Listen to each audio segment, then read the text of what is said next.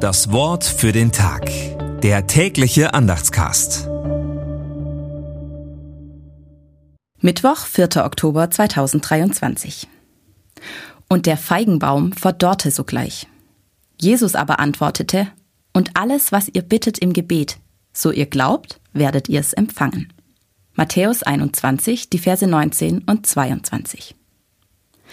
Gedanken dazu von Marit Hohle. Ich bleibe hängen an dem Bild des verkümmerten Bäumchens.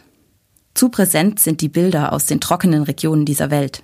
Sie bedrücken mich.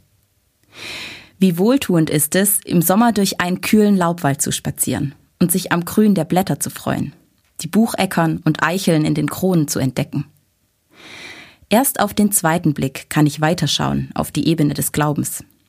Was möchte Jesus seinen Freunden sagen? Es ist, als ob er sie wachrütteln möchte, sich nicht einfach treiben zu lassen, das Vertrocknen einfach geschehen zu lassen. Sie sollen die Möglichkeiten und die Gaben nutzen, die Jesus ihnen verleiht. Das Wort für den Tag. Der tägliche Andachtscast. Präsentiert vom Evangelischen Gemeindeblatt für Württemberg. Mehr Infos in den Show Notes und unter www.evangelisches-gemeindeblatt.de.